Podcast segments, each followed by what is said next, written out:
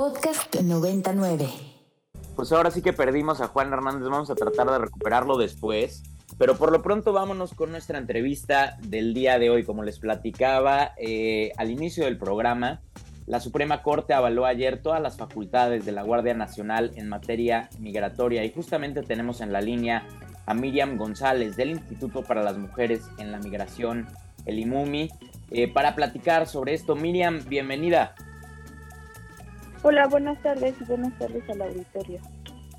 Muchas gracias por tomarnos la llamada, Miriam. Ahora sí que preguntarte de bote pronto tu opinión sobre el fallo eh, del día de ayer en la Suprema Corte de Justicia de la Nación. Pues mira, es un fallo eh, que ya ayer eh, no comentábamos, pues lamentable porque el mensaje que está dando es un mensaje erróneo eh, lo que vimos ayer, lo que sucedió con la Suprema Corte, eh, esto, esto que, resolvió, pues lo único que hace es equiparar la migración, que es una falta administrativa en este país, a un delito. Eh, de avala la, la militarización de la migración y también la criminalización de las personas, porque lo que está diciendo es que migrar es un delito y además pone a las personas migrantes en un mismo plano en términos de delincuencia. Eh, y eso es grave porque, insisto, la migración en este país es una falta administrativa, no tendrían por qué estar eh, la Guardia Nacional, que es un cuerpo civil de seguridad pública, realizando labores de contención migratoria y además labores que son faltas administrativas, es decir, una persona que entra, eh, una persona extranjera que entra al país sin la documentación, eh, no está cometiendo ningún delito, solo es una falta administrativa. ¿Qué facultades le da, le da este fallo eh, a la Guardia Nacional, Miriam, en, en, lo tangible? O sea, ¿qué, ¿qué facultades les da para exigir ciertos documentos o perfilar a ciertas personas, detener a ciertas personas? Mira, lo que, lo que ayer se, se estaba revisando en la Suprema era la inconstitucionalidad del, específicamente del artículo 9, fracción 35 de la ley de la Guardia Nacional, que establece que eh, los elementos de la Guardia Nacional realizarán eh, acciones de control migratorio como revisiones de documentos, detención de personas migrantes y lo que se buscaba era que justamente la los ministros eh, pudieran declarar inconstitucional ese artículo y específicamente esa fracción porque eh, no para no permitir que la Guardia Nacional siguiera haciendo labores de control migratorio. En lo real y en lo digamos en lo tangible como tú lo señalas bueno la Guardia Nacional seguirá busca haciendo revisión de documentos migratorios hasta seguirá haciendo detención de personas migrantes y esto además tiene un tono importante porque la propia Suprema Corte de Justicia de la Nación, eh, su primera sala, en mayo de 2022, hace un año, declaró inconstitucionales las revisiones migratorias dentro del país por ser una medida eh, discriminatoria y racista que afecta tanto a la población mexicana como a la población migrante. Entonces, o lo que vimos ayer fue ratifica esto, pero no toma en cuenta, o sea, ratifica la participación de la Guardia Nacional en eh, los controles migratorios, pero no toma en cuenta que ya hace un año, em, pues, declaró inconstitucionales las revisiones migratorias, por lo que hoy ni el Instituto Nacional de Migración ni la Guardia Nacional tendrían que estar realizando estas labores de eh, revisión migratoria dentro del país. Quería preguntarte, eh, Miriam, hay noticias de una caravana migrante que salió eh, de Tapachula eh, con bastantes personas, más de 3.000 eh, personas según cálculos. ¿Qué opinión te merece? Mira, esto es solo que hemos estado mirando desde hace ya bastantes meses y es esta, esta, esta desesperación que tienen las personas em, por no solo por tener condiciones eh, dignas y, tener respuestas claras sobre eh, ya sea sus solicitudes de protección internacional o sobre eh, poder tener un documento migratorio. Es decir, esta contención que hemos visto desde hace ya eh, varios eh, meses o, de, o años, desde 2019, en la frontera sur del país, lo que ha llevado es a las personas a buscar salir del Estado para, en algunos casos, tener claridad de su documentación, otros casos poder tener eh, un trabajo y no seguir en condiciones de calle. Hay quienes tienen eh, un proceso, ya sea eh, para solicitar asilo en este país o para regularizar su situación migratoria y llevan meses esperando una respuesta por parte de las autoridades, pero además en un lugar donde no están las condiciones para que puedan pues para que puedan vivir su día a día, para que puedan tener un trabajo, que puedan tener un lugar donde dormir y hemos visto a lo, desde, desde 2019 cómo se han eh, agrupado ¿no? Eh, en diferentes momentos buscando salir del sur del país y también hemos visto ahí justamente estas agresiones y este uso desproporcionado de la fuerza, no solo por parte de elementos del Instituto Nacional de Migración, sino también de la Guardia Nacional. Justo te quería preguntar, eh, Miriam, eh, para el Instituto para las Mujeres en, la Migración, ¿cómo ven este tema? Obviamente eh, es ya lo suficientemente grave que la Guardia Nacional esté a cargo eh, de estas actividades migratorias, pero ¿cómo afecta específicamente el hecho de que la Guardia Nacional esté al frente de esto a las mujeres, a las mujeres migrantes? Mira, lo que hemos documentado desde que eh, puso a la Guardia Nacional en estas labores, que fue en junio de 2019, donde se desplegó a por lo menos 21 mil elementos de la Guardia Nacional, tanto en frontera sur y norte, que hoy tenemos más de 30 mil, eh, haciendo estas labores de control. Han sido diferentes acciones desde eh, detenciones irregulares, pero también eh, violaciones sexuales, también hemos tenido incluso desapariciones forzadas, es decir, se han documentado y se ha eh, expuesto las violencias que la Guardia, que los elementos de la Guardia Nacional ejercen contra eh, las personas migrantes, en particular contra las mujeres migrantes, y sin embargo eh, no no pasa nada y además de que no pasa nada, ayer vimos no esta ratificación que hace la Suprema Corte donde les deja eh, no eh, continuar en esta labor de control migratorio. Totalmente, Miriam. Ah, antes de dejarte ir, te quería preguntar, eh, hoy se llevó a cabo la audiencia del comisionado del Instituto Nacional de Migración, Francisco Garduño, quien estuviera pues al final a cargo de, de este centro de detención en Ciudad Juárez, en donde 40 personas migrantes perdieron la vida hace unas semanas. ¿Qué decía al respecto de este caso que sigue dando de qué hablar?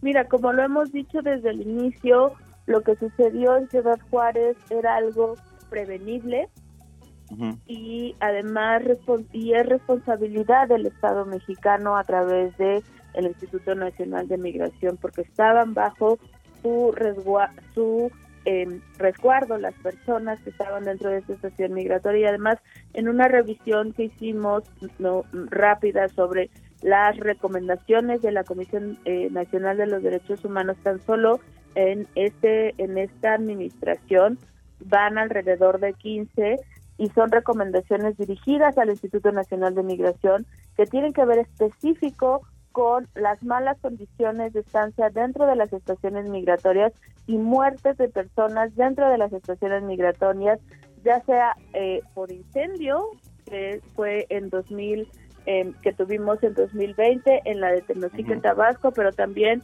por eh, una mala atención médica que deriva en la muerte de las personas al interior de las estaciones. Es decir, ya había muchos antecedentes donde se estaba diciendo que una situación como la que sucedió en Ciudad Juárez podría suceder ante las condiciones de detención de las personas y ante la poca em, eh, responsabilidad de las autoridades. Y sin embargo hoy tenemos 40 personas eh, muertas, 27 personas que eh, heridas y 15 mujeres que lograron salir.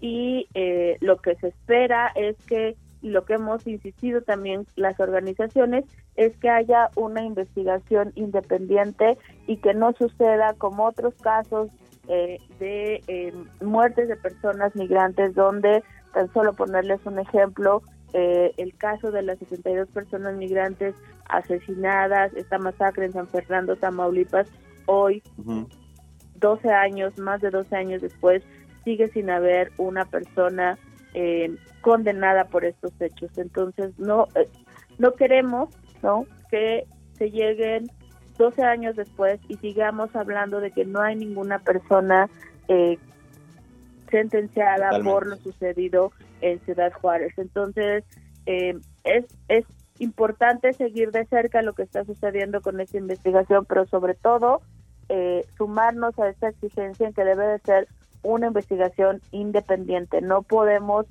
y separar a Francisco Garduño de su cargo. No puede estar en un cargo de una dependencia que está siendo investigada. Totalmente de acuerdo. Miriam, pues muchísimas gracias por tomarnos la llamada. Eh, sabes que los micrófonos de 99 siempre están abiertos para ti y para el IMUM. Muchas gracias a ustedes y muy buena tarde. Un abrazo a Miriam. Vámonos rapidísimo con nuestra sección favorita de los martes con Edith Reyes. Porque la diversidad. Porque la diversidad es fortaleza. Este es el comentario de Edith Reyes. Mi queridísima Edith, ya estás en la cabina más fría, no sé si esté fría ahorita o no, de la Ciudad de México. Fíjate que justamente ahorita ya no está teniendo ese adjetivo porque no sé por qué, pero hace calorcito, es, es, raro que haya calorcito. Pero la primavera chilanga. Esta es la primavera chilanga, exactamente, con con muchísimo alrededor floreciendo la verdad. Eh, Qué gusto, Eddie. Oye, fíjate que este asunto de seguir eh, atendiendo lo que ha pasado con la población migrante me hace pensar muchísimo en que seguimos empantanados, ¿no? Justo lo que ahorita decía tu, tu invitada. O sea, no es posible que el señor siga libre, que siga encabezando la la institución y que ahora nuevamente... Y a la vez se le investigue. exacto, o sea, como que todo está embarrado, ¿no? Como que todo está enlodado, sucio. De alguna manera no ve uno que haya una actuación transparente para atender estas situaciones. Y además eh, yo quisiera eh, también identificar que la Suprema Corte de Justicia ha estado pero súper bien activa, ¿no? Como que ha sido el escenario, el ojo del huracán.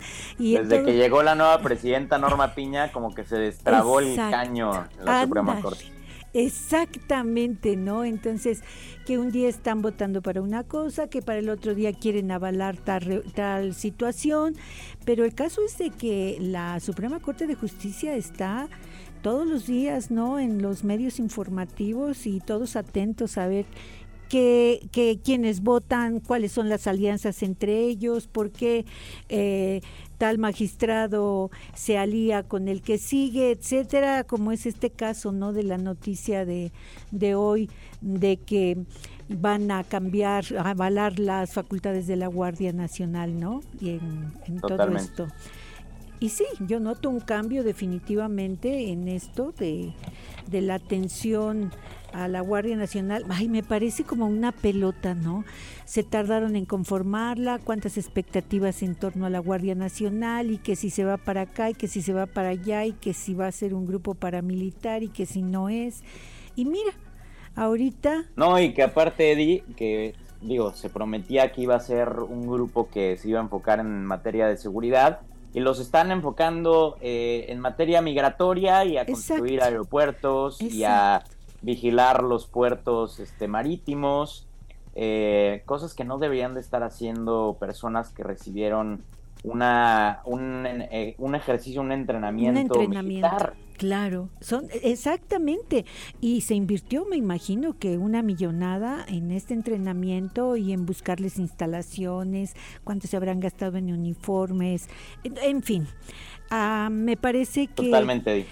Oye, me quería enfocar, antes de dejarte ir, en, lo que dijiste al principio de la intervención y lo que dijo nuestra invitada Miriam al final de su entrevista, porque así como hay una, o debería de haber una obligación para nuestros servidores públicos de renunciar ante un caso como el de la tragedia de Ciudad Juárez. Ya lo dijimos, creo que hace dos semanas en este mismo programa y en esta misma intervención, Eddie. Sí. Simplemente no solo por el tema legal, por el tema moral. Eso. De hacer un lado de, de, sus cargos para que puedan destrabar las investigaciones.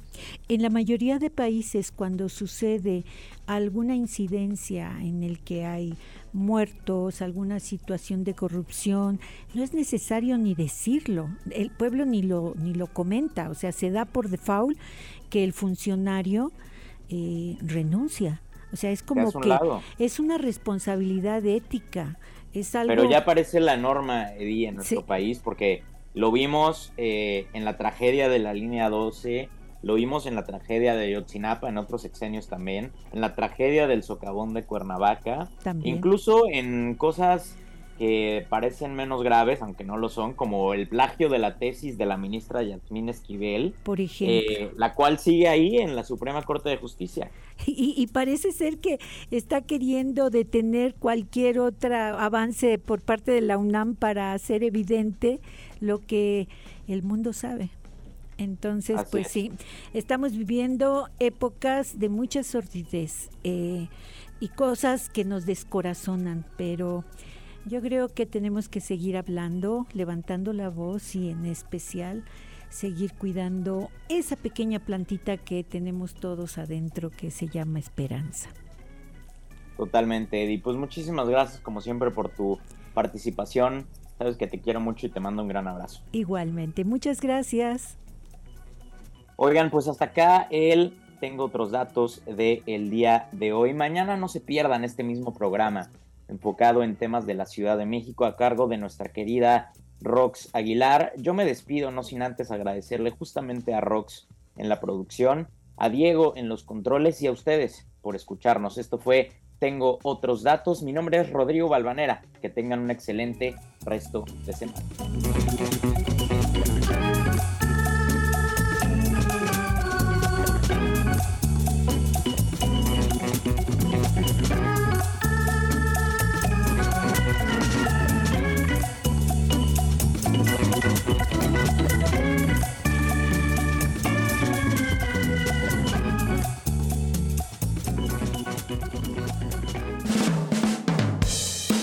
La alternativa de los datos.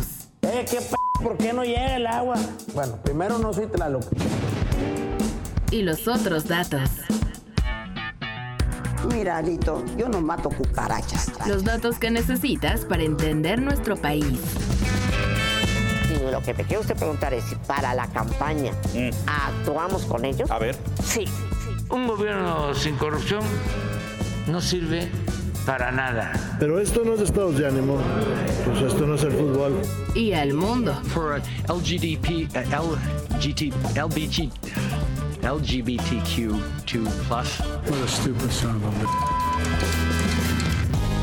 ¿Escuchaste? Tengo otros datos de Ibero 90.9. ¡Ah, mi cacahuate! Para más contenidos como este, descarga nuestra aplicación disponible para Android y iOS o visita ibero909.fm.